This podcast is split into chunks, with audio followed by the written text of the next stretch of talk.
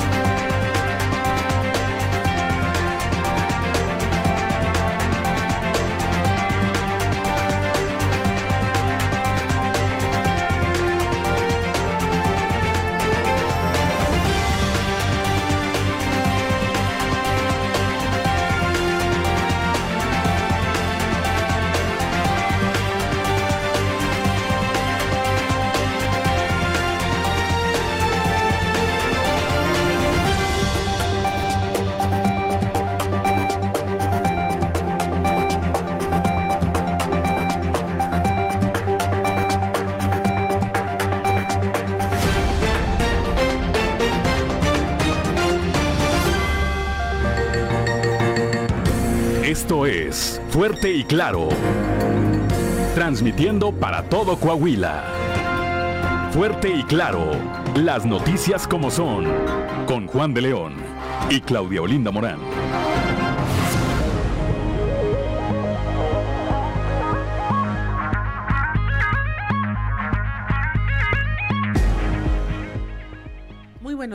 Ya estamos en Fuerte y Claro, un espacio informativo de Grupo Región. Hoy es lunes 24 de octubre de 2022 y hoy se celebra a quienes llevan por nombre Rafael.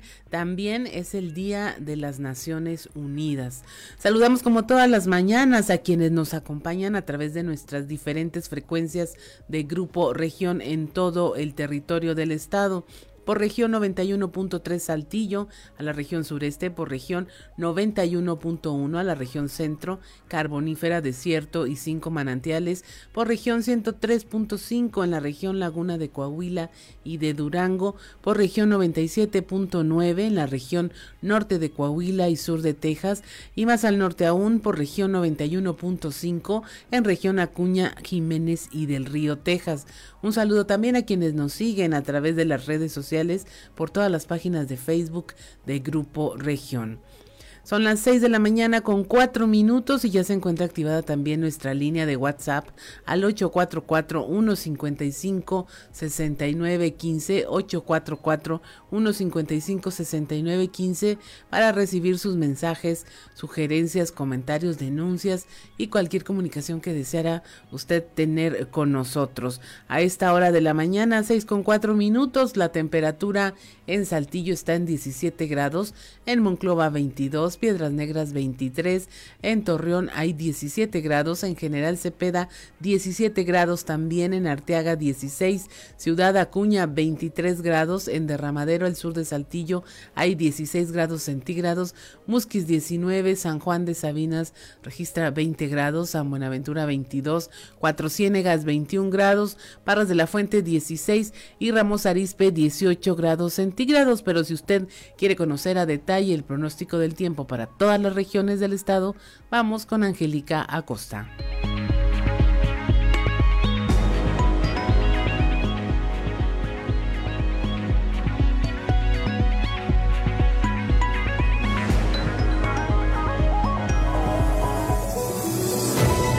El pronóstico del tiempo con Angélica Acosta.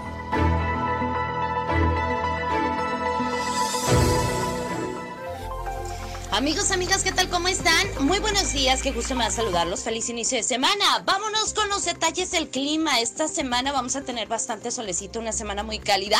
Hoy no va a ser la excepción, se espera una máxima aquí en Saltillo de 29 grados centígrados, mínima de 11. Durante el día vamos a tener periodo de nubes y sol, sin embargo se va a sentir cálido, va a ser muy agradable y por la noche un cielo principalmente claro. No hay de qué preocuparse porque la probabilidad de lluvia es muy baja, 1%. Ahí está para Saltillo. Vámonos hasta Monclova, temperatura cálida como es costumbre, máxima de 37 grados, mínima de 13 durante el día, mucho sol, muy cálido.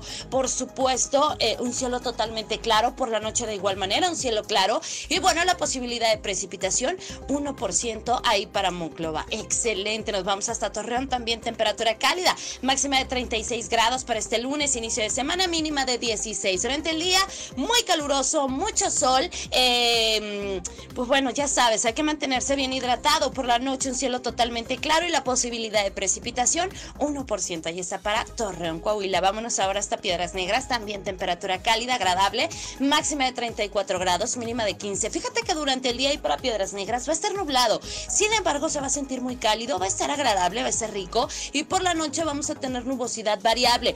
Atención, Piedras Negras, porque para ti sí hay lluvia y se incrementa más por la noche que durante el día, 55%. Maneja con cuidado, toma tus precauciones Vámonos hasta Ciudad Acuña.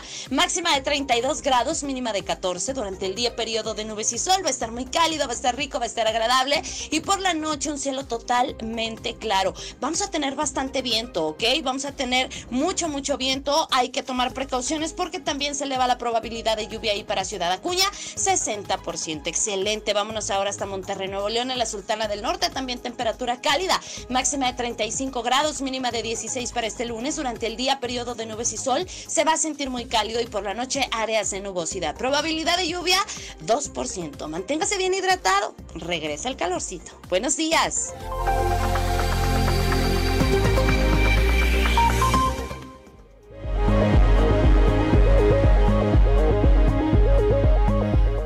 De la mañana con siete minutos y es momento de escuchar el mensaje del obispo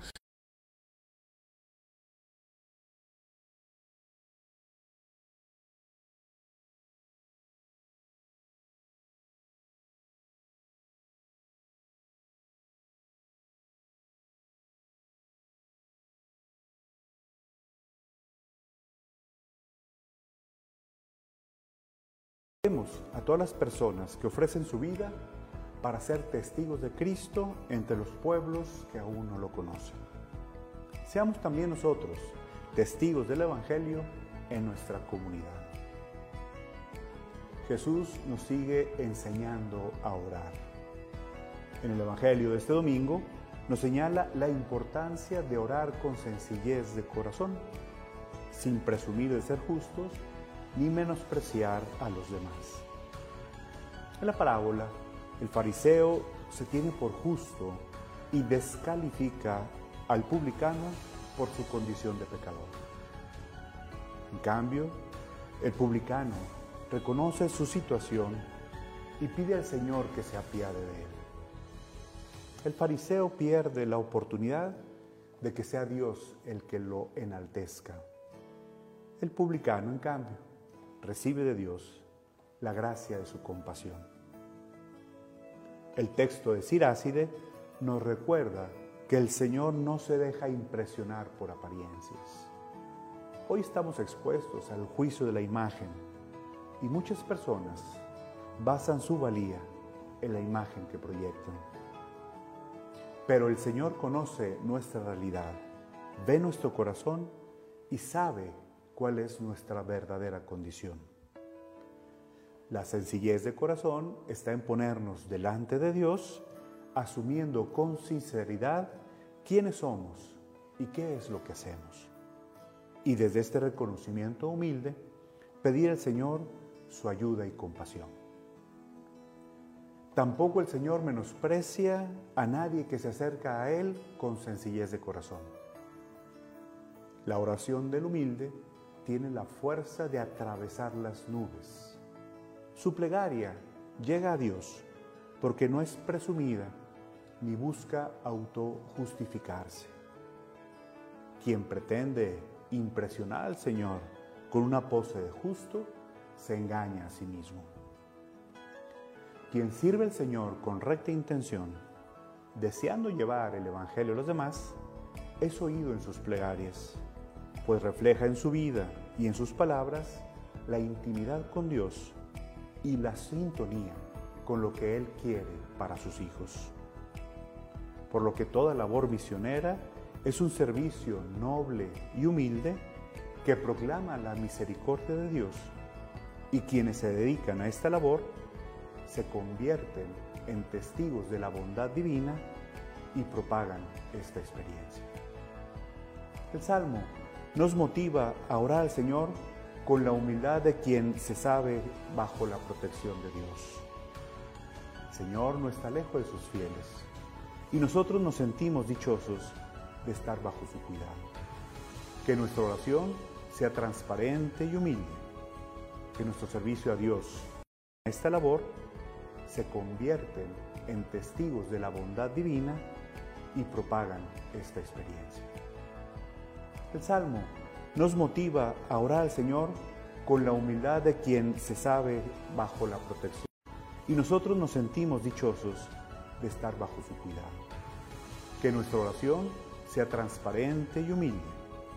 Que nuestro servicio a Dios y a los demás sea generoso y libre de toda presunción. Bendiciones para todos.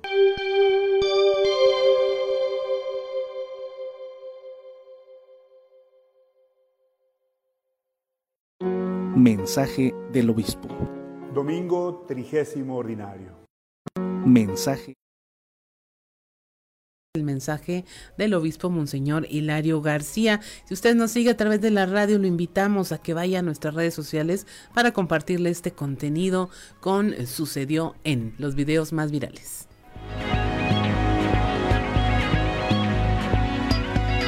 Sucedió en. Es- es-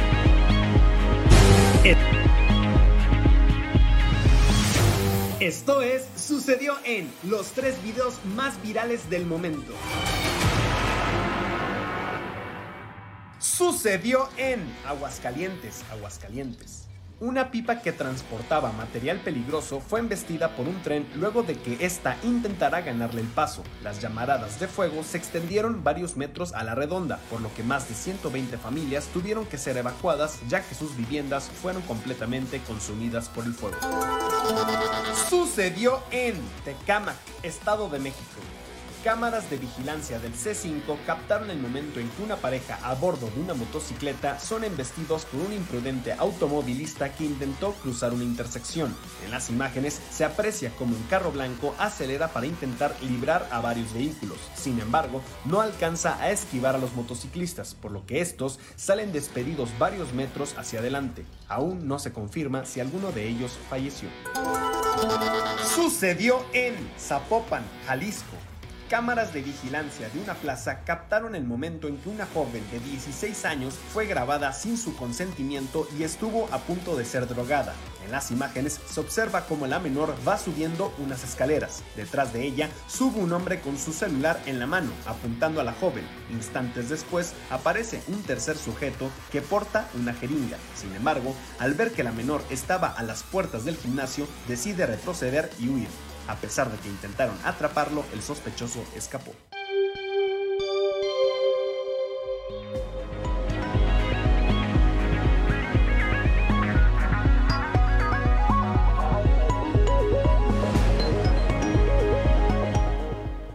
Seis de la mañana, 6 de la mañana con 14 minutos. Eh, vamos a la información que eh, se generó en el estado, pero antes de ir, vamos con don Joel Roberto Garza Padilla, quien nos obsequia ya su reflexión del día de hoy, en donde nos dice que la peor prisión es un corazón cerrado y nos invita a tener presente que enfocarse en lo que duele causará sufrimiento, enfocarse en la lección, eso es lo que permitirá seguir creciendo y nos envía bendiciones para todos. Es el mensaje de don Joel Roberto Garza Padilla desde Ciudad Frontera Coahuila. Son las 6 de la mañana con 15 minutos y es momento de irnos a la información generada en todo el territorio del estado. Iniciamos en la región sureste, donde la iniciativa privada pues reprueba que se amplíe el plazo para legalizar los autos de procedencia extranjera. La información con nuestro compañero Raúl Rocha.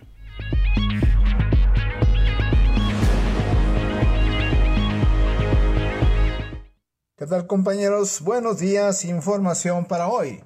Para la iniciativa privada no es saludable para el país que se haya extendido el plazo para regularizar autos de procedencia extranjera, ya que se sigue dando espacio a que se incremente la presencia de vehículos chatarra y mayor contaminación, dijo el consejero nacional de Coparmex, Ricardo Sandoval.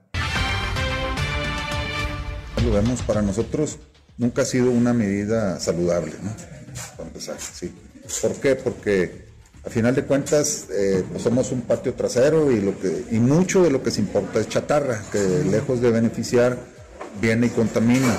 El otro punto que vemos nosotros con autos chuecos es que se asegure que tengan seguros, ¿no? Porque también andan, andan de por sí, el parque vehicular se ha incrementado de manera notable pues con AutoTrack. El otro tema que vemos nosotros con eso, cuando no traen bien regulado en temas de placas, ya hemos visto los sistemas de seguridad que hay aquí, etcétera, pues también hemos, se han notado que, que eso pues pone en riesgo también la seguridad, porque la procedencia, no estar bien registrados, a pesar de que la plataforma dice que tienen que llevarse registros, pues nosotros ahí siempre hemos visto, hemos levantado la mano que que no vemos una medida. Y otra es, envejeces el parque vehicular en tema de contaminación. Esta es la información para el día de hoy. Buen día. 6 de la mañana con 17 minutos, también aquí en la región sureste, en Saltillo, se realizó una marcha en el marco de la ruta recreativa para exigir justicia por el feminicidio de Evelyn. La información con Leslie Delgado.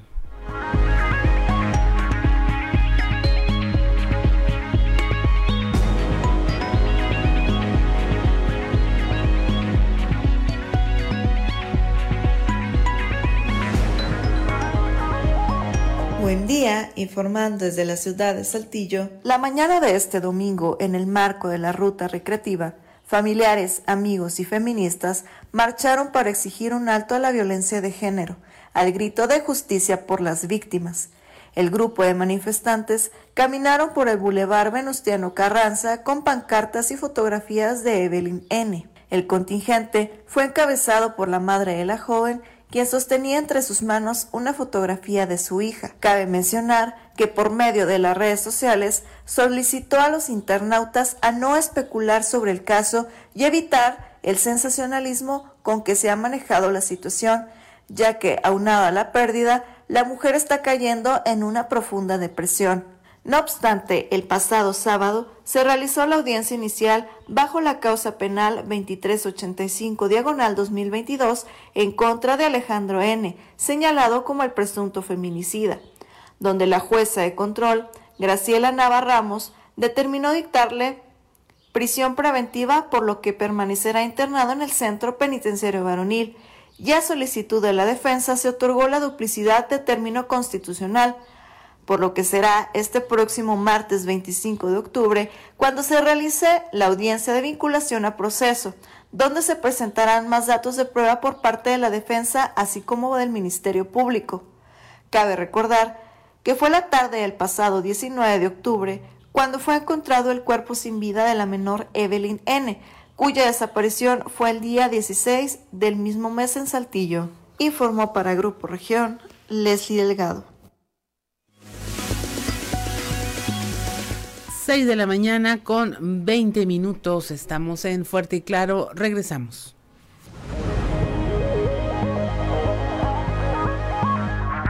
Seis de la mañana con 25 minutos. Si usted nos sigue a través de la radio, escuchó Te Prometido con Leo Dan, argentino icónico de la época. Eh, está activo desde el año 1962 tiene 80 años actualmente y bueno, aparte de cantar, también le entró a la política allá en Argentina, se hizo candidato a gobernador de una de las provincias. Así, Leodan, lo vamos a tener esta mañana para que no se lo pierda aquí con nosotros.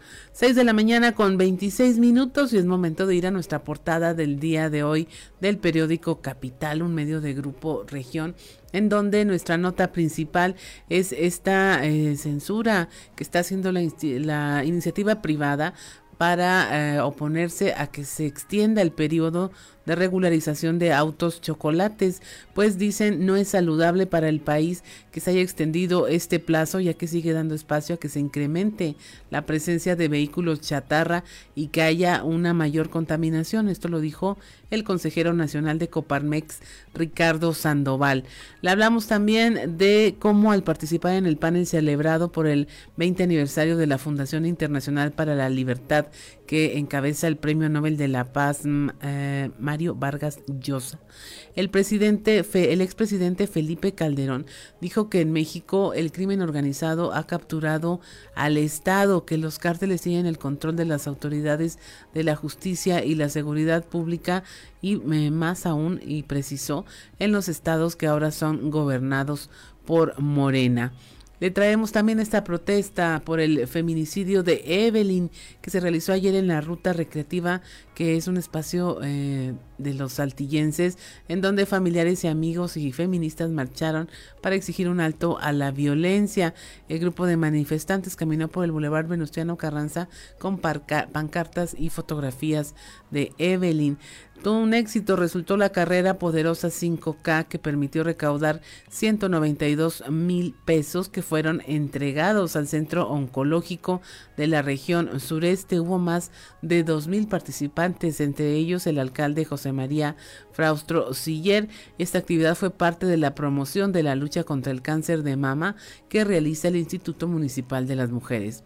También le hablamos de este reconocimiento que hizo la diócesis de Saltillo a la comunidad médica y de profesionales de la salud, quienes acudieron a la celebración eucarística eh, para recibir la bendición por parte del párroco de la Catedral de Santiago, Plácido Castro, que agradeció en la homilía el arduo trabajo de este eh, sector de la salud, médicos y demás. Le hablamos también de cómo el DIF Coahuila llevó orientación alimentaria a 151 mil personas, esto con pláticas y talleres en los que se brinda capacitación sobre hábitos de vida saludable. Eh, la presidenta honoraria del DIF Coahuila, Marcela Gorgón Carrillo, informó que a través de estos programas, bueno, se llevan beneficios a la población porque eh, se trata de brindar información sobre cómo llevar una alimentación adecuada y los riesgos que representan el sobrepeso y la obesidad. Le hablamos también de cómo está afectando a la región carbonífera en voz de Jesús María Montemayor Garza, diputado local, eh, dice que, como, que está afectando eh, que se ordenara el paro de labores en 15 minas de Florita y Varita en Musquis, además de 21 desarrollos mineros de carbón, esto por parte de la Secretaría del Trabajo y Previsión Social. Y finalmente el, alcalde de Monclova, el panista Mario Dávila Delgado, dijo que es factible que se dé una alianza de su partido con el PRI, ya que se sostienen pláticas ya con la dirigencia nacional y la iniciativa para un gobierno de coalición impulsado por el Partido Acción Nacional en el Congreso del Estado. Son las 6 de la mañana con 29 minutos y es momento de ir a escuchar a ver qué se dice en los pasillos.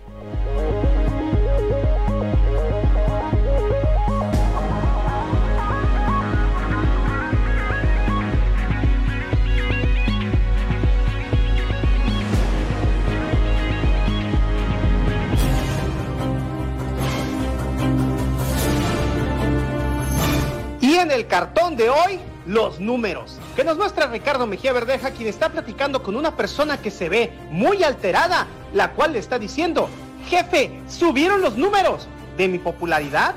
Pregunta Ricardo. No, de violencia en el país. Ah, le responde él.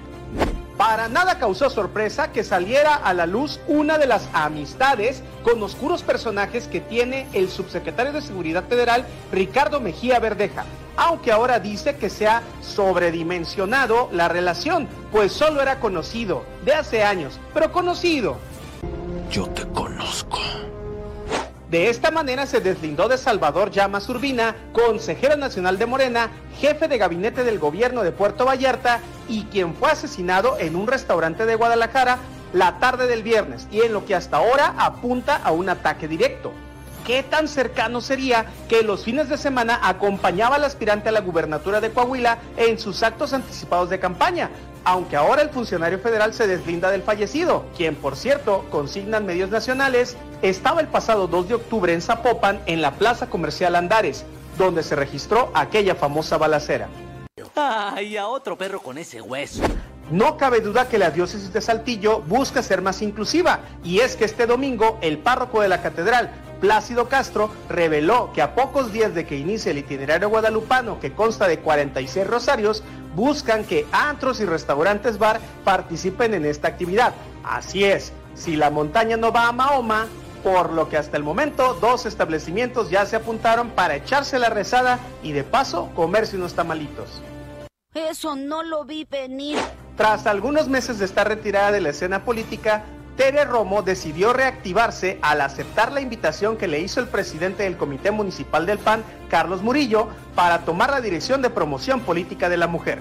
Aunque es consejera estatal, su trabajo era exclusivamente hacia dentro del partido y con el nuevo puesto estará trabajando hacia afuera.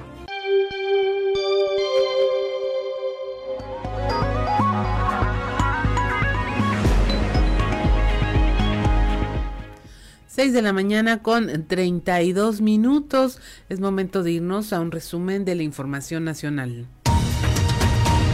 Asesinan a consejero de Morena en Guadalajara alrededor de las 6 de la tarde. Se registró una balacera en el restaurante Sonora Grill, en donde elementos de seguridad hallaron a tres personas fallecidas. El fiscal de Jalisco, Luis Joaquín Méndez Ruiz, confirmó que una de las personas era Salvador Llamas, quien falleció por proyectil de arma de fuego. De acuerdo a testimonios, el funcionario estaba sentado como comensal y uno de los hombres con quien estaba reunido fue quien provocó la agresión 26 estudiantes intoxicados ahora en Pachuca, Hidalgo. Al menos 26 alumnos del Colegio de Bachilleres del Estado de Hidalgo, del COBAEC, ubicado en una comunidad indígena, presentaron un cuadro de intoxicación de origen desconocido. Antes de desmayarse, los estudiantes sufrieron vómito, dolor de cabeza, visión borrosa y somnolencia. La Procuraduría de Hidalgo ya inició una investigación para conocer las causas del envenenamiento y ordenó realizar exámenes médicos periciales a todos los afectados.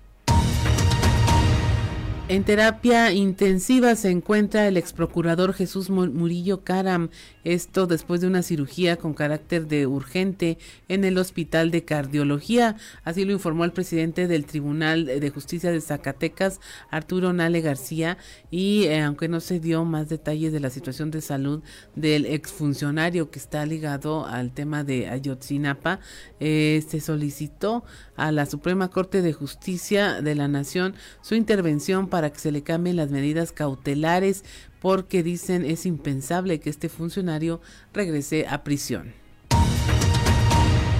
En Caborca, Sonora, un hombre quedó sin vida al ser atacado por un grupo armado justo al salir de la misa de su ceremonia nupcial en la iglesia, justo en la puerta principal. Esto en una parroquia en la zona centro de su municipio. La víctima fue identificada como Marco Antonio Rosales Contreras, tenía 32 años. Él y su hermana Michelle fueron eh, trasladados para recibir atención médica, sin embargo, él falleció. La Secretaría de Seguridad Pública de Sonora informó que se, eh, se activó un operativo para dar con los presuntos responsables del ataque. Esta persona era originario del estado de Durango y tenía residencia ya en la ciudad de Guadalajara. Ganan alumnas concurso de robótica a partir de utilizar piezas de Lego. Dos alumnas de bachillerato en Celaya construyeron un dispositivo con lentes y sensores para ayudar a las personas con discapacidad motriz y visual a orientarse y moverse más fácilmente en las calles. Estas dos estudiantes hablaron también sobre la importancia de romper estereotipos de género a través de la participación en actividades que tradicionalmente se creen destinadas solamente a hombres. Y finalmente publica la Secretaría de Salud reglas para el aborto seguro. Este, esta dependencia federal presentó los lineamientos que deben cumplirse para la atención del aborto en México. En el documento se establecen los criterios básicos en las unidades de salud para que las mujeres y personas con capacidad de gestar, incluyendo niñas y adolescentes que requieran servicios de aborto, tengan acceso a una atención oportuna, resolutiva e integral basada en evidencia científica con perspectiva de género y de derechos humanos. Los estándares internacionales apuntan, recomiendan el tránsito hacia una atención ambulatoria del aborto, lo que disminuye riesgos y costos y califican ya como obsoletos los procedimientos utilizados actualmente en nuestro país. Y hasta aquí la información nacional. Son las 6 de la mañana con 36 minutos y es momento de hacer un recorrido por el resto de las regiones de nuestro estado. Nos vamos a la carbonífera, donde allá, bueno, la Secretaría del Trabajo y, eh, Previsión Social ordenó el paro de labores en más de 15 minas, lo que afecta a la región. Moisés Santiago nos informa.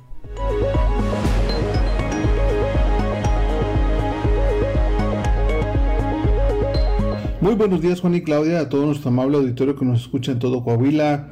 En la información que tenemos para el día de hoy, al realizar inspecciones en desarrollos mineros, la Secretaría de Trabajo y Previsión Social Federal ordenó el paro de labores de 15 minas de fluorita y varita en el municipio de Musquis, además de 21 desarrollos mineros en la carbonífera. Así lo señala el diputado Jesús María Montemayor Garza de las supervisiones que está haciendo la Secretaría del Trabajo, pues me comenta que son más de 21 desarrollos eh, cerrados. Entonces, eh, he platicado con los presidentes de las uniones para ver los estatus. Nos interesa poner siempre por encima la seguridad de los centros de trabajo la seguridad de los mineros, eh, pero bueno, el impacto en el desarrollo económico y los propios empleos se tiene que lograr. Yo he reiterado mucho la situación del precio. la baja del precio ha hecho que que las empresas mineras, que los empresarios mineros, que los pequeños mineros eh, pues relajen en algún momento las condiciones de seguridad.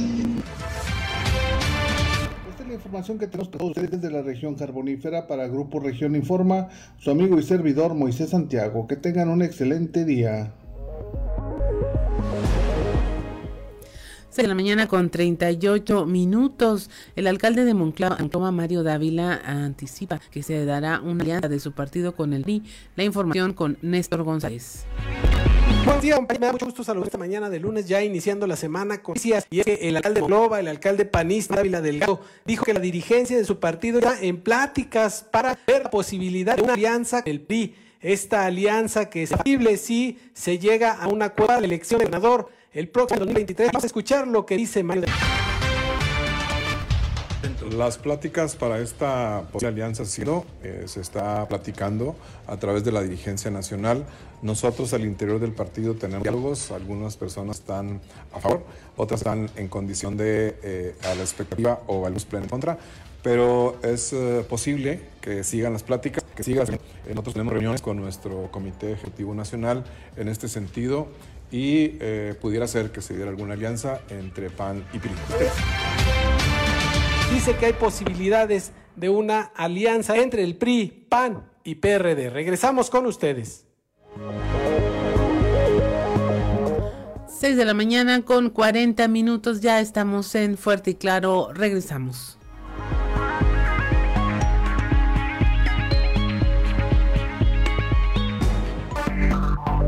Enseguida regresamos con Fuerte y Claro.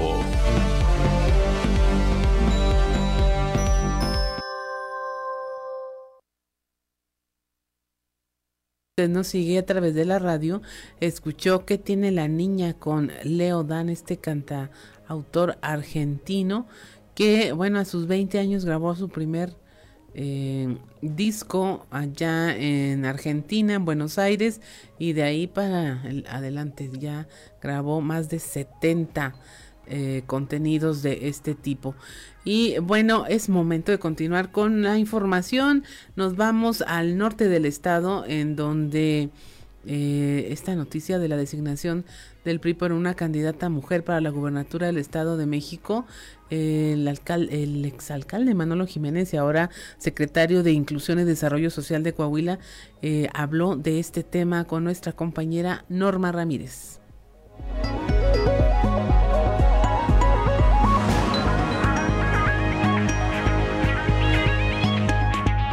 Decisión del Partido Revolucionario Institucional en la designación de una candidata mujer para la gubernatura en el Estado de México y en cumplimiento con lo dispuesto en la equidad y género o cuota de género, existiría la posibilidad que podría ser un hombre a quien se le designe el cargo en la entidad, pero para esto hay que esperar los tiempos, afirmó así el secretario de Inclusión y Desarrollo Social en Coahuila, Manolo Jiménez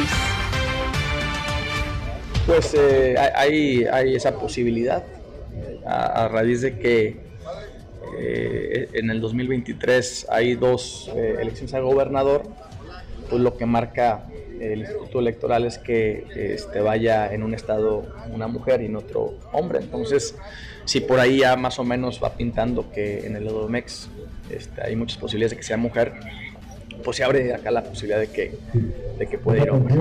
¿Está listo usted para participar? Siempre estamos listos para seguir trabajando por nuestra gente, eh, por nuestra ciudad, por nuestro estado y por México. Para Fuerte y Claro, desde Piedras Negras, Norma Ramírez. 6 de la mañana con 48 minutos. Allá en Ciudad Acuña, el sacerdote Ricardo Hernández, párroco de la iglesia de Cristo Rey, hizo un llamado a no celebrar las fiestas como el Halloween y llamó pues mejor eh, seguir los ritos cristianos. La información con nuestra compañera Laura Estrada.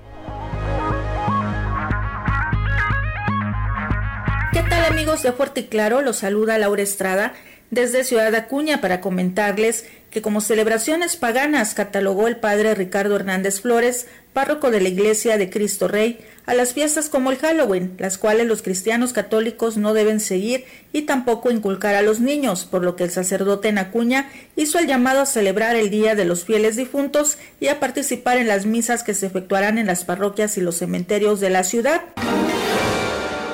motivándolo a que, a que ofrezcan la, Eucaristía para pedir por el eterno descanso de sus familiares, motivando a que como iglesia pues celebremos el Día de Difuntos en lugar de otras festividades paganas o festividades que no ayudan al, ambiente cristiano. La ignorancia de su ser cristiano, celebrar el día que corresponde a las fiestas de la iglesia y, y más que nada pues hay un gran, una gran influencia de la mercadotecnia. Sabemos que por tal de vender te ofrecen de todo. Muchos pierden el, contacto con Dios.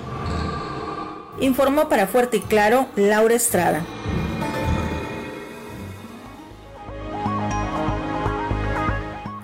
Seis de la mañana con 50 minutos en la región centro. el, sindicato desconoce esta inyección de recursos para AMSA. Eh, la información con nuestra compañera Guadalupe Pérez.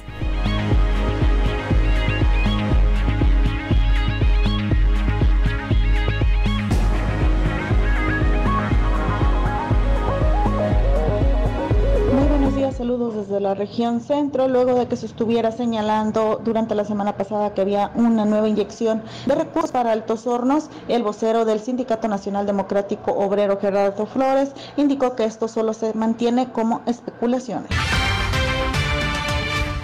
Para nosotros, como no hemos tenido ninguna, ninguna información oficial de parte de, la empresa, que al final de cuentas ellos son los que, los que deciden eh, qué es lo que van a hacer eh, pero hasta ahorita nosotros no hemos tenido ninguna información eh, verdadera o fidedigna de parte de la empresa. Son para nosotros siguen siendo especulaciones ¿verdad? que salen en, los medios. Eh, no tenemos la certeza, no lo sabemos, no nos han informado nada y, y pues no tenemos información de eso, no, directamente no. Al precisar que no se les ha confirmado nada por parte de directivos de la siderúrgica, queda como meras especulaciones los señalamientos de una nueva inversión o inyección de recursos a la siderúrgica que por el momento presenta una situación complicada ya que ha vuelto a disminuir su producción. Saludos desde la región centro para Grupo Región Informa, Guadalupe Pérez.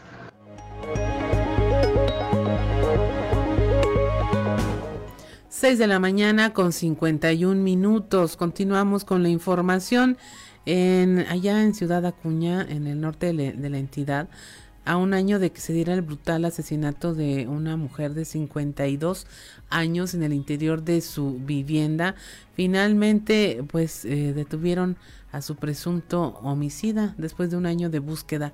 La información con Ricardo Ramírez.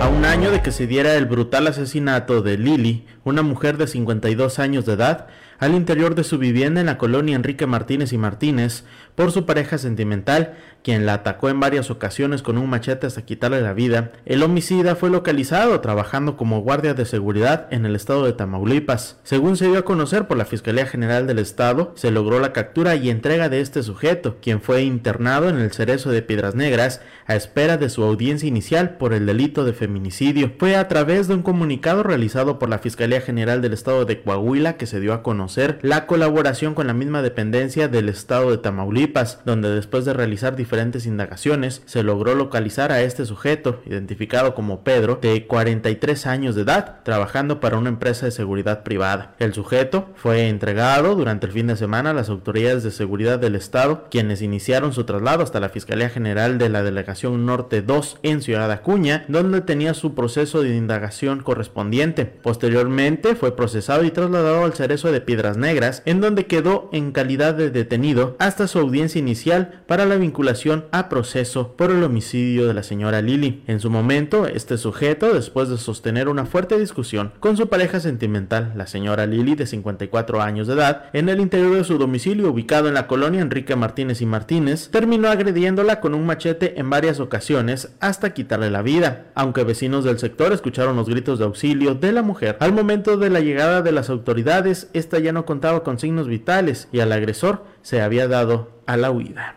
Informó para Fuerte y Claro Ricardo Ramírez.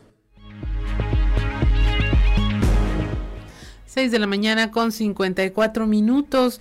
Allá en la laguna inicia la medición de reincidencia en la cárcel municipal de Torreón. La información con Víctor Barrón. Hola, ¿qué tal amigos de Grupo Región? Muy buen día para todos. Previo a la aplicación del nuevo bando de buen gobierno y justicia cívica en Torreón, el Tribunal de Justicia Municipal inició la medición en materia de reincidencia de detenidos, esto como parte de la estrategia de atención y canalización a organismos de apoyo, según informó la secretaria del ayuntamiento en este municipio, Natalia Fernández Martínez, a quien vamos a escuchar no hay una reducción en tema de incidencia porque era un tema que no teníamos medido.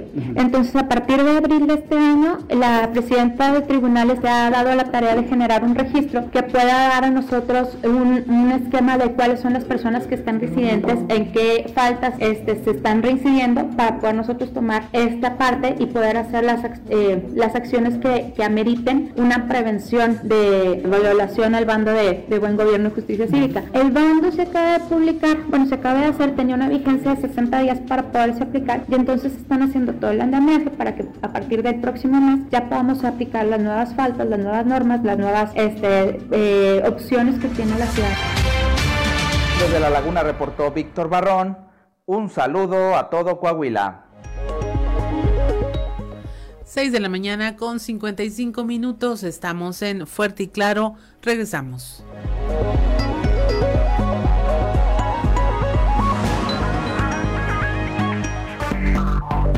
Enseguida regresamos con Fuerte y Claro.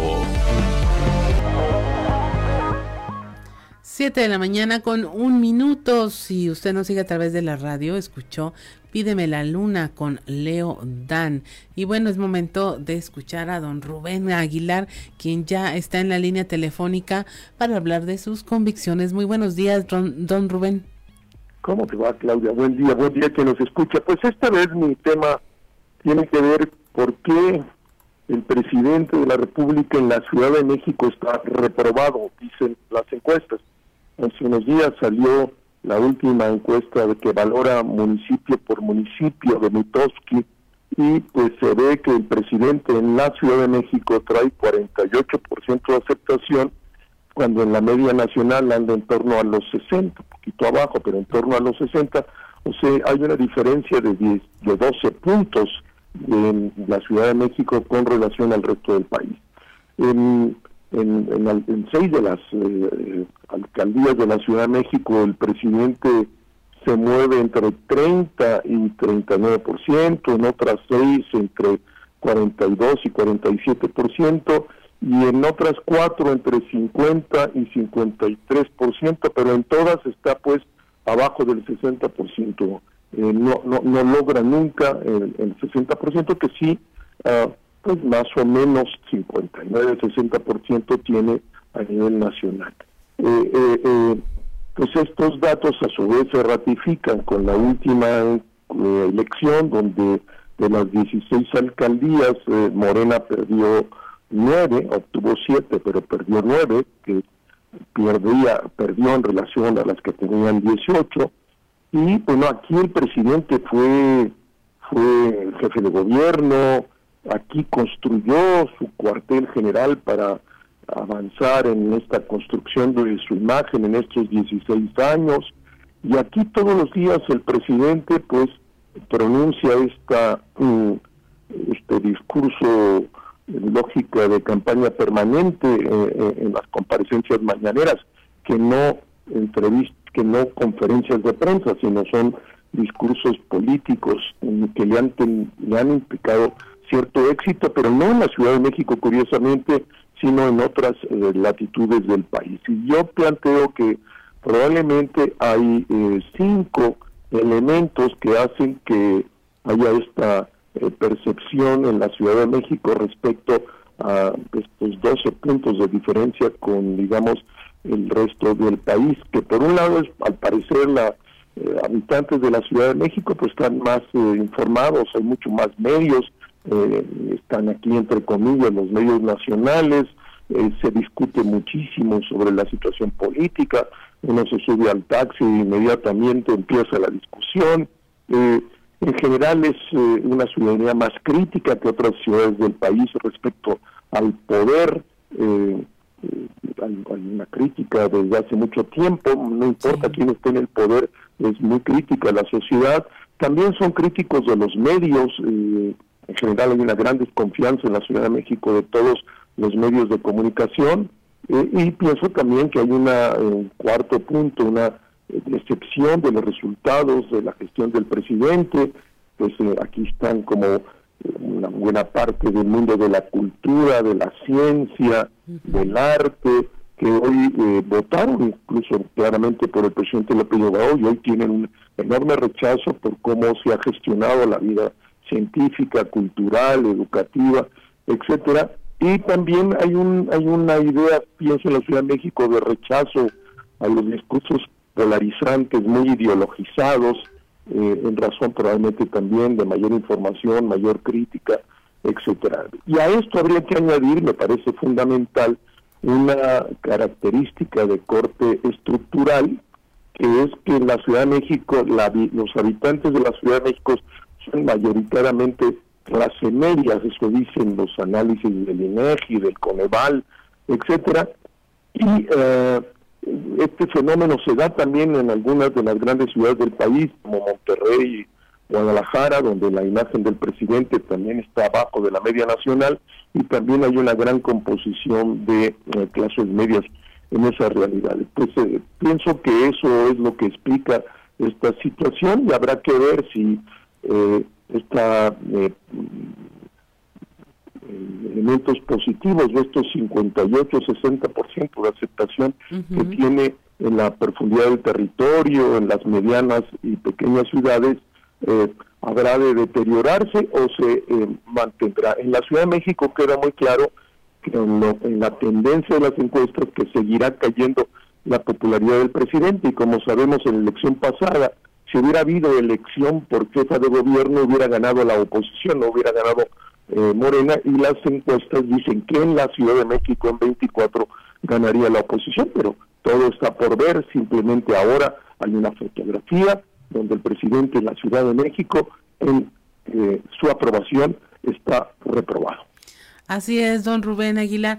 También la forma en que el gobierno federal ha respondido a todo este corolario de, manifestaciones y de explosiones que se, entran ahí como ollitas de vapor, el tema de las eh, expresiones feministas, la, contra la violencia, la desaparición forzada, tendrá que ver también en cómo se está percibiendo desde el centro del país la tarea del gobierno federal. Absolutamente seguro de eso, como tú bien lo planteas, y bueno, y además añádele el la desastre del metro y el eh, eh, pues mucho eh, manejo en la Ciudad de México que no ha sido particularmente bueno de parte de la ah, jefa de gobierno, hay muchas críticas este, que por, por la calidad de los servicios, las calles están hechas un hoyo permanente, hay muchos temas, pero estos que tú mencionas eh, de alguna manera sí golpean de, manera frontal a una sociedad progresista como es la de la Ciudad de México, con un presidente muy conservador, incluso reaccionario en temas como eh, las mujeres, como la ecología, como los derechos de la comunidad lésbico-gay, donde el presidente, en razón de sus convicciones religiosas pues es muy refractario y esta ciudad pues es muy progresista. Él no lo es y esta ciudad sí lo es. Y se lo va, se lo va a hacer entender en algún momento y se lo está cobrando con los resultados de estas encuestas. Muchas gracias, don Rubén Aguilar, por su comentario del día de hoy. Le deseamos que tenga un excelente inicio de semana. Igualmente para ti, Claudia, y para todos quien nos escucha. Buen día. Buen día.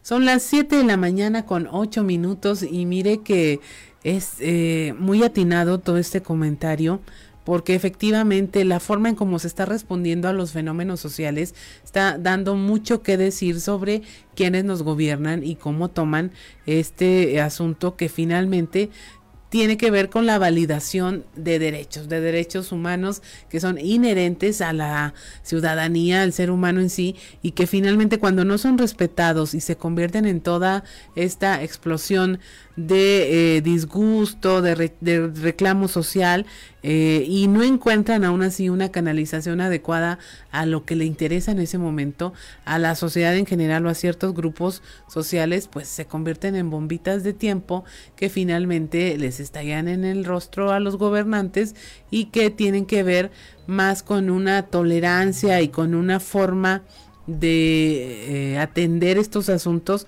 en donde la negación hacia su existencia es el peor error que se puede eh, cometer. Y cuando hay una figura pública que se dedica a decir que cierto fenómeno no existe o no es importante o que no tiene los datos suficientes para validarlos, pues ahí tenemos esas expresiones donde los grupos sociales pues toman las calles, se manifiestan, eh, atraviesan vallas y finalmente están buscando un escape pues a la validación de sus propios derechos. Y hablando de ese tema de derechos, eh, estamos esta mañana en nuestro tema de conversación del día de hoy con Noé Ruiz, el presidente del colectivo Sana Elredo AC y eh, tiene una actividad muy muy interesante que ya se está cocinando prácticamente, que es este eh, Parlamento LGBT más. Y queremos que nos platiques, Noé, muy buenos días, ¿cómo va? ya tienen participaciones, qué temas son los que están quedando inscritos en esta agenda parlamentaria. Hola, ¿qué tal? Muy buenos días, Claudia. Este, pues sí, ya, ya estamos ya en, la última parte que es eh, del, del Parlamento, ya siguen las capacitaciones. Afortunadamente tenemos ya las 25 personas que van a estar ocupando los 25 espacios en el Congreso del Estado y con ello pues estaremos trabajando eh, en, en, esta parte. Eh, comentarte que son 25 personas que están eh, distribuidas de la siguiente manera. Son cuatro personas que, que viven dentro de la diversidad funcional o con discapacidad. perdón, o con discapacidad, eh, 10 mujeres trans, 5 mujeres lesbianas y 6 hombres que, que son hasta ahorita las 25 personas que conforman ya oficialmente este Parlamento. Y, y hablar de qué temas vamos a tratar, pues uno es eh, los, eh, hacer una propuesta en materia de salud, otra en seguridad y una más en educación. Son los tres eh, temas que tenemos y son de los tres temas que las compañeras y los compañeros dijeron que querían eh, eh, tratar. Así es. ¿Cómo lograron que hubiese eh, esta participación Noé, y esta, este equilibrio entre eh, los participantes para tener todas las expresiones posibles dentro de este Congreso? Bueno, una de las una de las cuestiones que nosotros estuvimos viendo pues fuera que eh, las propuestas pues, que, que tenían fueran eh, compatibles con entre varias personas. Entonces cuando ya acercamos y vimos el resultado, sacamos estas tres que eran la mayoría y a partir de esto pues también buscar quienes estaban de una u otra forma relacionados a esta.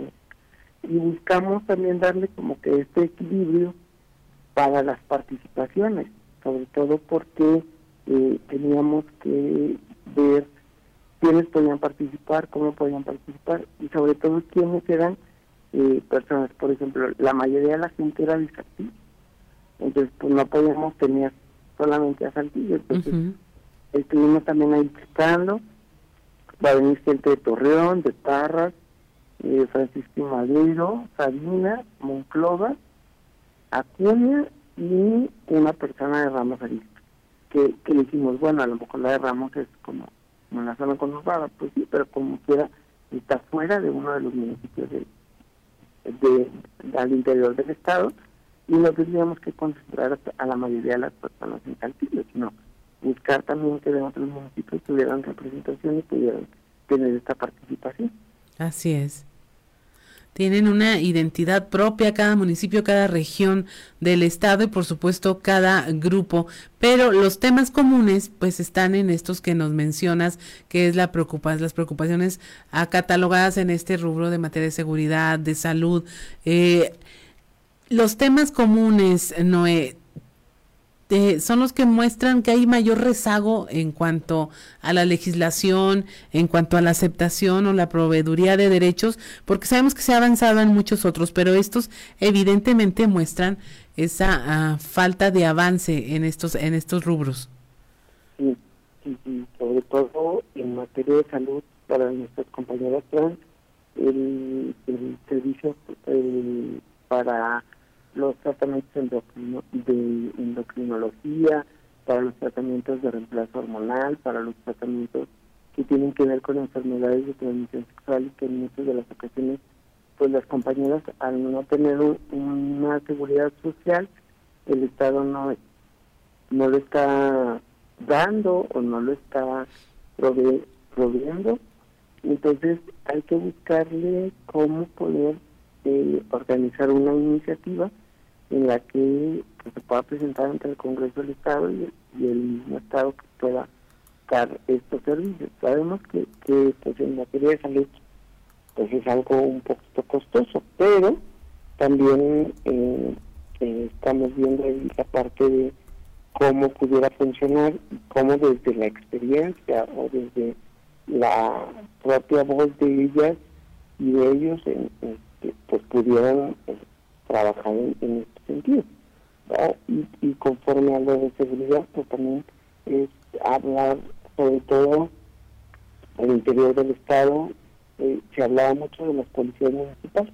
Que las policías municipales pues a veces no están tan sensibilizadas en ese sentido y creen que eh, las personas de la diversidad sexual pues son personas que solamente se dedican a delinquir o el trabajo sexual es algo eh, que tiene que llevarse a la cárcel. Entonces, eso es más que nada en el sentido que, que las policías municipales al interior del Estado a veces están tan sensibilizadas en que la seguridad que le tienen que brindar al ciudadano o a la ciudadana y buscan como como este pretexto para para este, a veces eh, detener a, las compañeras. Así es. No, hay un tema muy coloquial con la comunidad LGBT, eh, como un estigma por ahí de que nunca se podían poner de acuerdo. Y para mí este ejercicio que ustedes están haciendo pues, está demostrando lo contrario. Sí, sí.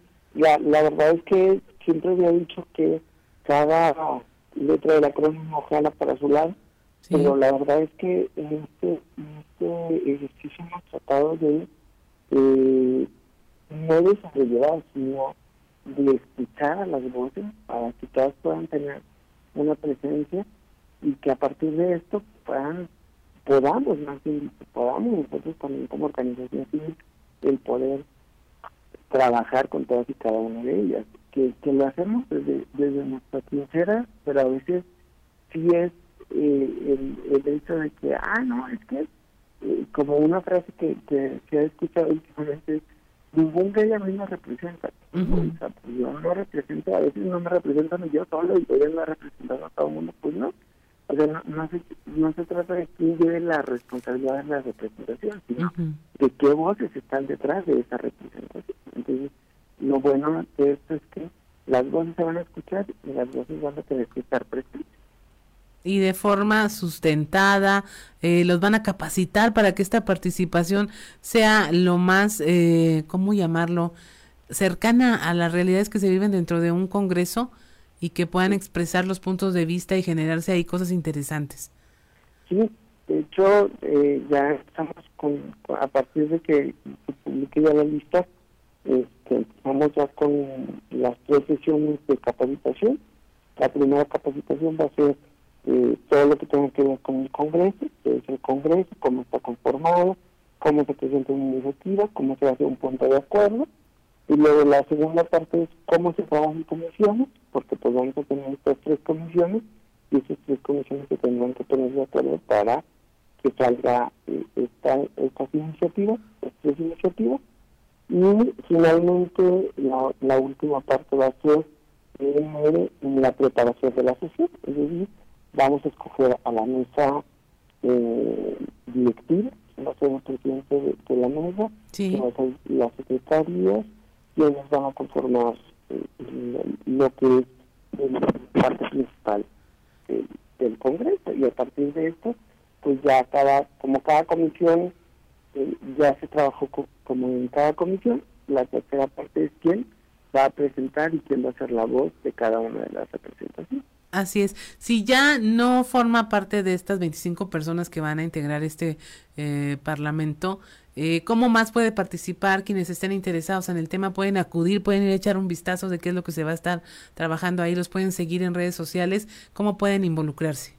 Sí, sí, sí, a través de su participación también podrán hacerlo eh, de forma, si, si desean de forma presencial el día 12 en las instalaciones del Congreso, el día 11 tenemos la reunión para las y los integrantes del, Congreso, es decir, quienes sean los cinco participantes, pero el sábado 12 podrán eh, acompañarnos ahí en las instalaciones del Congreso a partir de las 9.30 de la mañana y pues tenemos pensado cerrar la sesión a las 5 de la tarde. Perfectamente. Pues muchas gracias, Noé, por desmañanarte con nosotros. Siempre te lo digo y te estamos muy agradecidos y platicar de todos estos temas que son comunes y son importantes e interesantes para todos nosotros. Muchas gracias. No, hombre, no, al contrario, Claudia. Muchísimas gracias por el espacio y que tengas muy buen día. Buen día. Son las 7 de la mañana con 20 minutos. Estamos en Fuerte y Claro. Regresamos.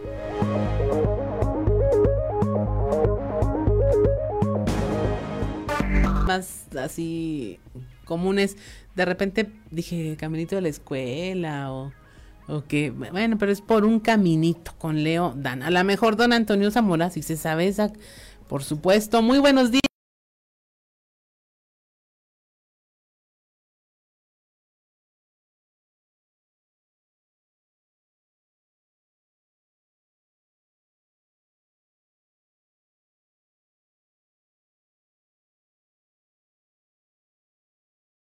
Don Antonio? No, pues no me la sé. No, tampoco, ya ves, Ricardo Guzmán. A mí me suena más. No, pero, pero está bien, está bien. Ese tipo de canciones que, uno a lo mejor estaba uno, además todavía ni nacía uno, o si ya nacía, pues no las escuchaba, ¿no? porque no tenía radio, qué sé yo. Este, pero son bonitas las... ¿Ese es de quién? ¿Leo Dan o quién? Leo Dan. Leo Dan, sí. Sí, sí, inconfundible, ¿no? De Leo Dan es esta de Cómo te extraño.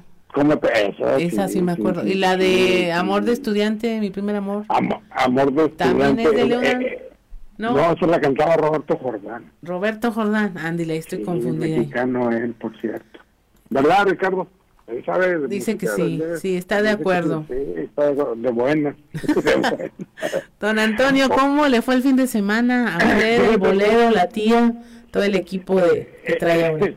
Este fin de semana hubo aquelarre político en el directivo estatal de, PRI, eh, de Coahuila, eh, y, y en el Consejo Político Estatal aprobaron ya de una buena vez suscribir acuerdos o convenios de coalición con, con lo que queda claro que, que el PRI jugará en equipo con esa con otros partidos para la elección del próximo año.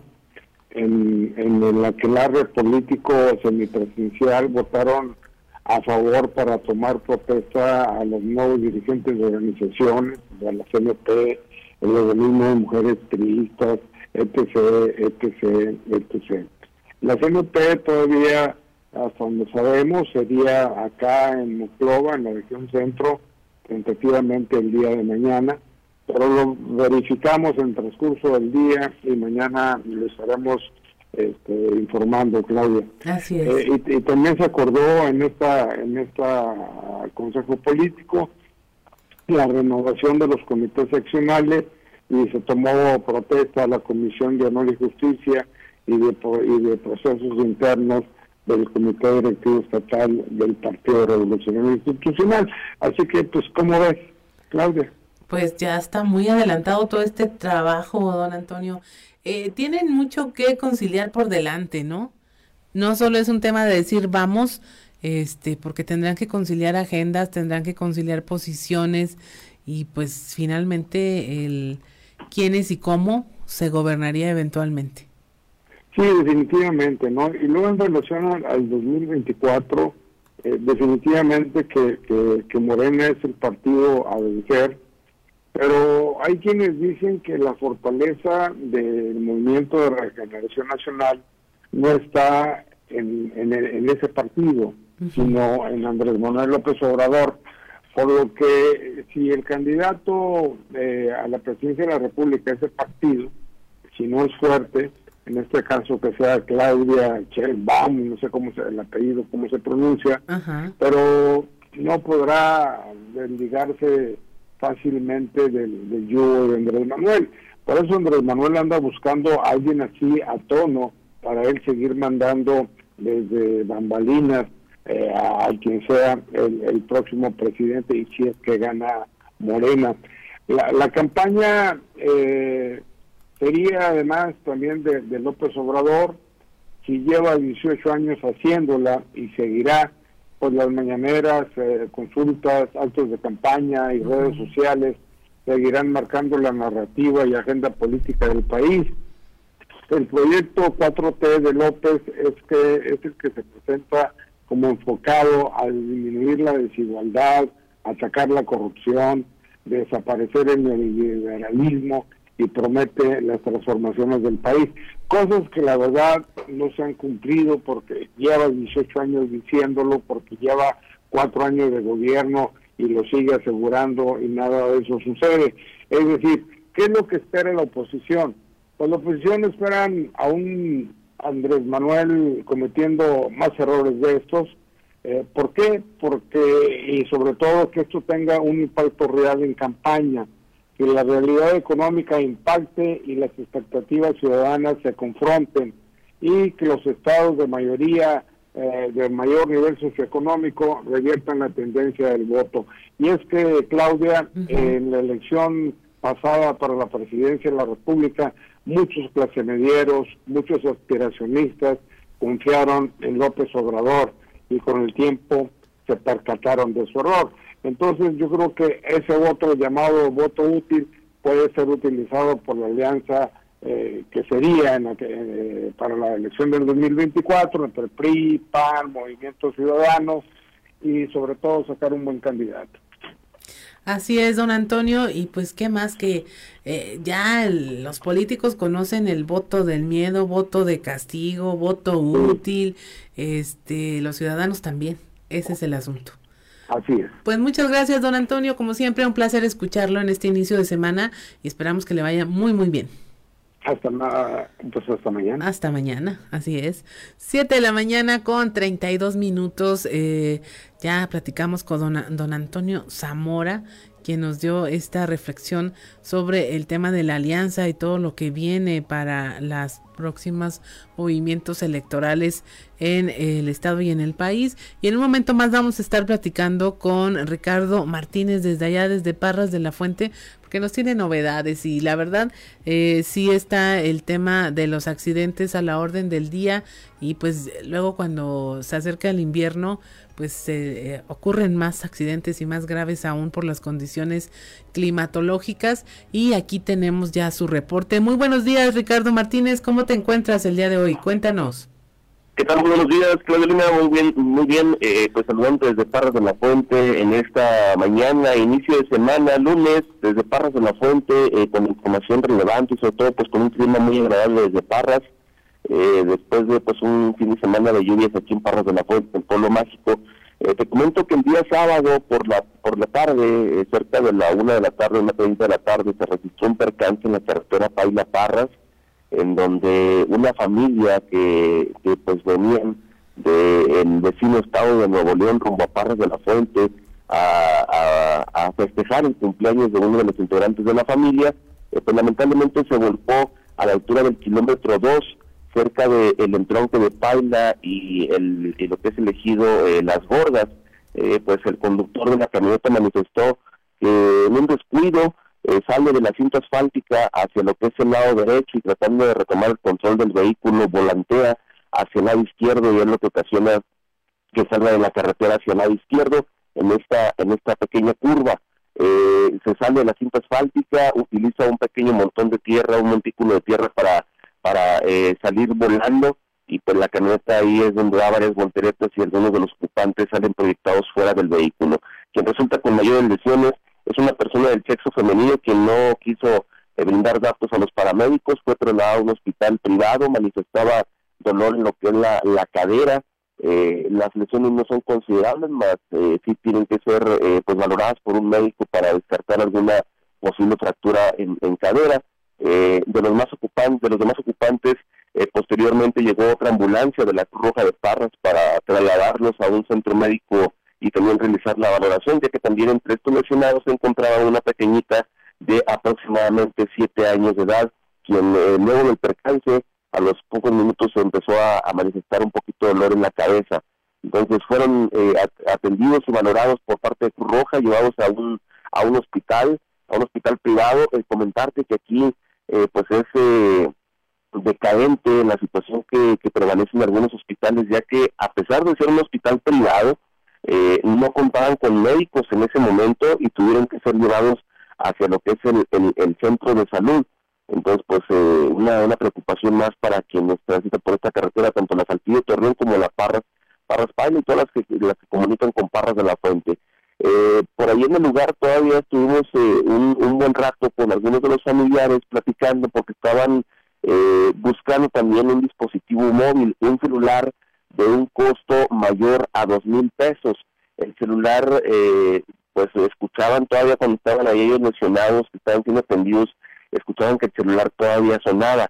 Eh, sin embargo, cuando fueron eh, trasladándose poco a poco los familiares, el celular ya no sonó y pues eh, eh mandaba buzón y pues ahora sí que pues fue sustraído de, de este de este accidente. Se acercó demasiada gente ahí a ayudar, aparentemente ayudar, pero pues mucha gente se acerca también a realizar la rapiña, unas personas eh, pues eh, de que viajan en, un vehículo de reciente modelo, con varios eh, celulares también, que sí encontraron otros, también iPhone, de más de 20 mil pesos de, valor, pero nada más fue uno que no, no lograron ya ubicar, que es el, el que del que es dueño la, la señora que, que fue trasladada al, a este centro médico con lesiones en la en la cadera. Lamentablemente, pues te digo, eh, la gente que aparentemente se acerca a ayudar y realmente se acerca a ver qué, qué es lo que se traen de, los accidentes. Así es, la rapiña, como bien lo mencionas, es uno de los temas más deleznables a la hora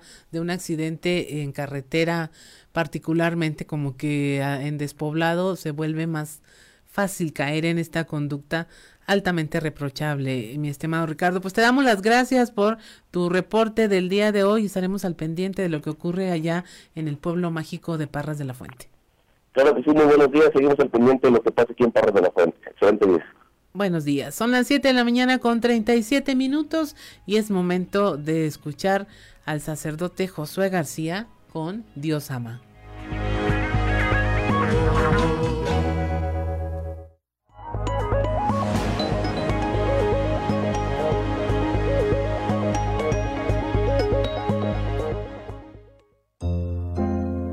Diócesis de Saltillo, presbítero Josué García. Dios ama. Hemos estado hablando sobre la felicidad última de la cual nos habla Santo Tomás. Sin embargo, ¿cómo la podemos alcanzar? Para Santo Tomás, sin duda alguna, la felicidad última se alcanza a través de la bondad del ser humano. En muchas de las ocasiones nosotros podemos poner nuestra felicidad en nuestra voluntad es decir, en lo que deseamos, en lo que queremos, como las riquezas, las cosas materiales. Sin embargo, esas cosas son pasajeras y por lo tanto no pueden darnos la felicidad absoluta. Para Santo Tomás, el ser bueno significa tener una vida activa, es decir, tener una vida llena de virtudes, pues la virtud es algo estable, aunque hay que estar muy listos, puesto que por ser imperfecta, no alcanzar todavía la felicidad plena, podemos perder la virtud convirtiéndola en un vicio. Para Santo Tomás no es necesario solamente hablar de palabra, es necesario actuar y las virtudes nos ayudan a ello. Por eso, una vida activa, una vida, una vida buena, una vida llena de virtudes es la antesala de la bienaventuranza divina. Diócesis de Saltillo.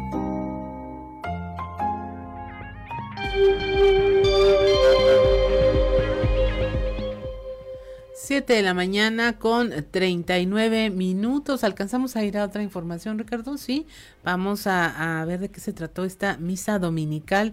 Ayer la diócesis de Saltillo reconoció la labor de los médicos en la Catedral de Santiago.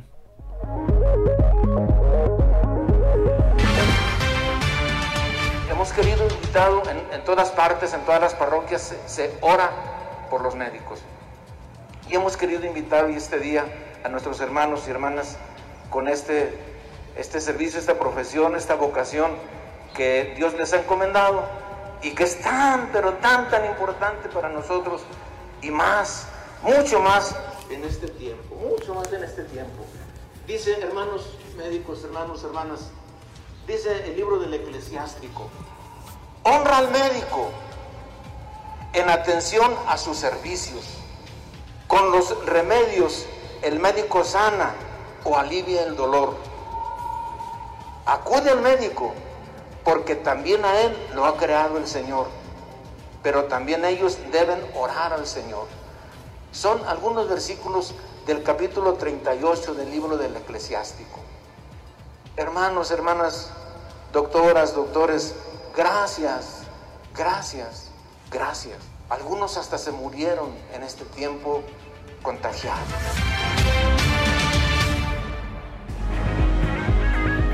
7 de la mañana con 41 minutos. Estamos en Fuerte y Claro. Regresamos.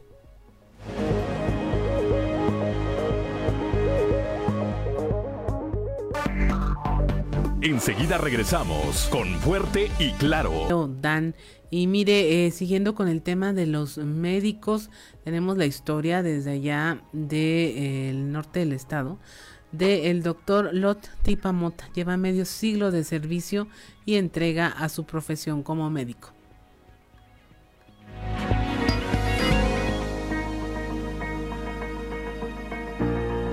Como médico puedo decir humildemente que nuestro lema en la Universidad Michoacana, en Morelia, es este, trata a tus pacientes, decía un maestro y decía muy bien, si es de tu edad, trátalo como si fuera tu hermano. Si es un niño, trátalo como si fuera tu hijo. Si es un adulto mayor, como si fuera tu abuelito o tu padre. Para que en esa forma tú estés tratando a un paciente como si fuera algo tuyo. Y, y lo hago y me siento muy feliz, gracias a Dios, y lo digo humildemente, que esa satisfacción que llevas interiormente, el poder rescatar, el poder ayudar a alguien en un problema de salud física o mental, es inexplicable lo que uno siente interiormente. Yo siempre he dicho, hay situaciones físicas, económicas que te pueden hacer sentir un fracasado, un frustrado, sin embargo, la dicha más grande que puedo decir yo como, como persona y como médico es de haber sido siempre muy respetuoso de mi profesión. La sigo queriendo como desde un principio, mi esposa y mi familia lo saben. Este, cada día que pasa y que yo veo un enfermo y que trato de resolver hasta donde sea posible su problema, es una bendición y un agradecimiento a Dios de que me siga dando la oportunidad a mis 80 años de poder entregarme. Es que Dios me dé más salud para seguir eh, pudiendo ayudar a nuestra comunidad.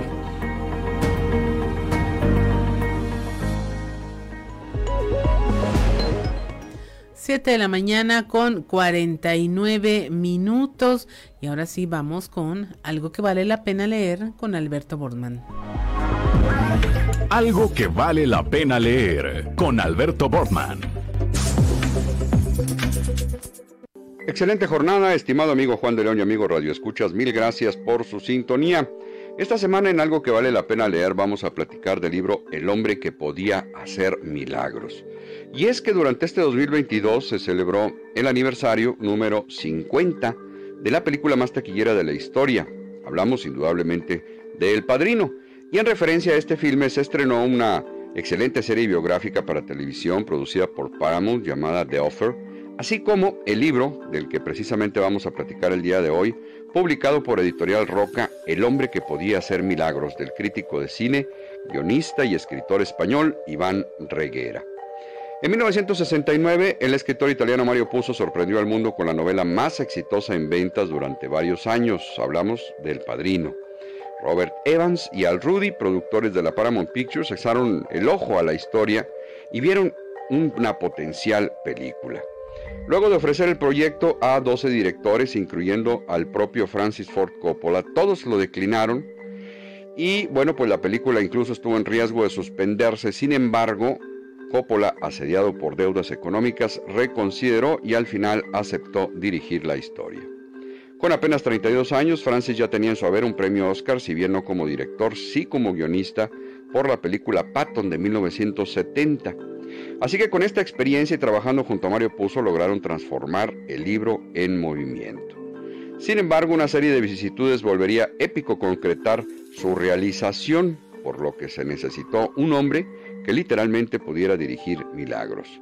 Hablamos de 177 minutos de extensa duración, problemas con la selección de actores, Brandon, Pacino, Khan, Duval, Keaton, la presión de la Liga de Derechos Civiles Italo-Estadounidenses, los desacuerdos con el director de fotografía Gordon Willis por la iluminación, actores que incluso fueron auténticos mafiosos como Lenny Montana en el papel de Luca Brasi, la presión de Frank Sinatra por el guion y el acuerdo de que la palabra mafia nunca fuera usada en todo el filme, así como superar seis veces su presupuesto entre muchas situaciones más, volvieron sin duda la historia de este libro una lectura interesante no tan solo para los seguidores del padrino, sino también para quien tenga curiosidad por aprender las complicadas entrañas del cine.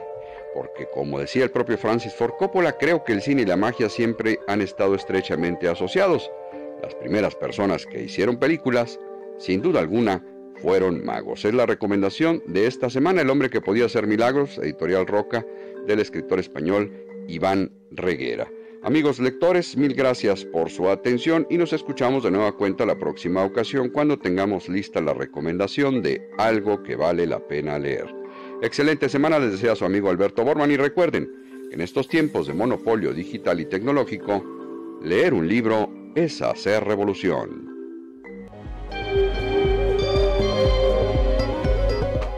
Siete de la mañana con 53 minutos y es momento de irnos a los deportes con Noé Santoyo. Resumen Estadio con Noé Santoyo.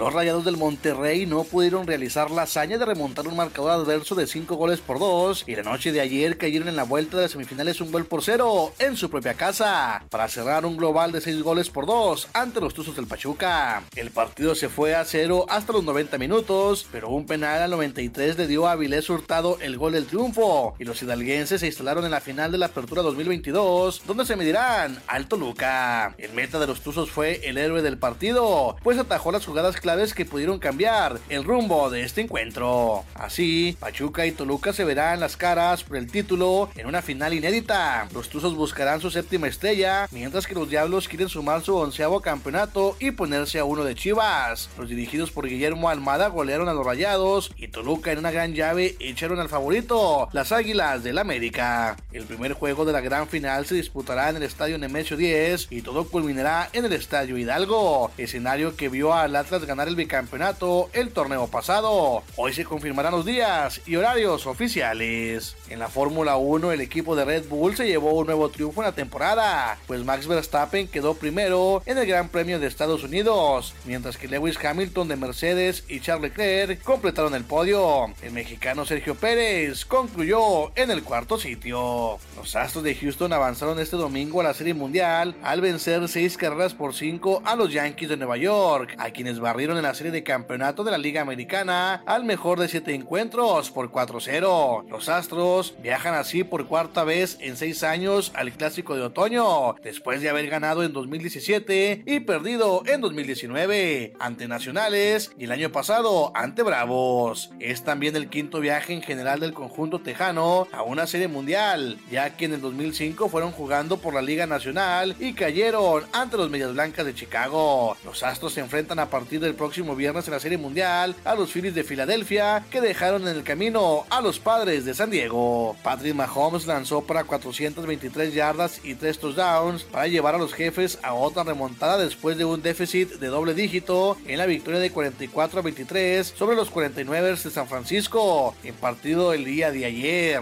Mahomes tuvo un inicio complicado en un duelo de revancha de Super Bowl con una intercepción tempranera que puso en problemas a Kansas City al irse abajo 10-0, pero una vez más demostró que no es problema al liderar a los jefes, anotar en 6 de las siguientes 7 series ofensivas. Otros resultados que se dieron fueron una victoria de los Cardenales 42 a 34 sobre los Santos. Los empacadores cayeron 21 a 23 sobre los Commanders. Los Bucaneros fueron apaleados 21 a 3 ante las Panteras. Los Gigantes derrotaron 23 a 17 a los Jaguares. Y el día de hoy, el lunes por la noche, los Osos se enfrentarán a los Patriotas. Resumen Estadio con Noé Santoyo.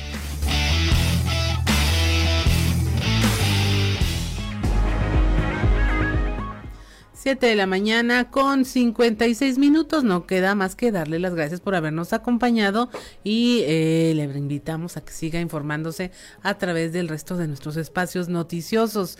A nombre de Ricardo López en los controles, de Ociel Reyes y Cristian Rodríguez en la transmisión vía redes sociales, de Ricardo Guzmán, nuestro productor, y del titular de este espacio informativo, Juan de León, le damos las gracias por habernos acompañado. Soy Claudia Olinda Morán y esto fue Fuerte y Claro. Música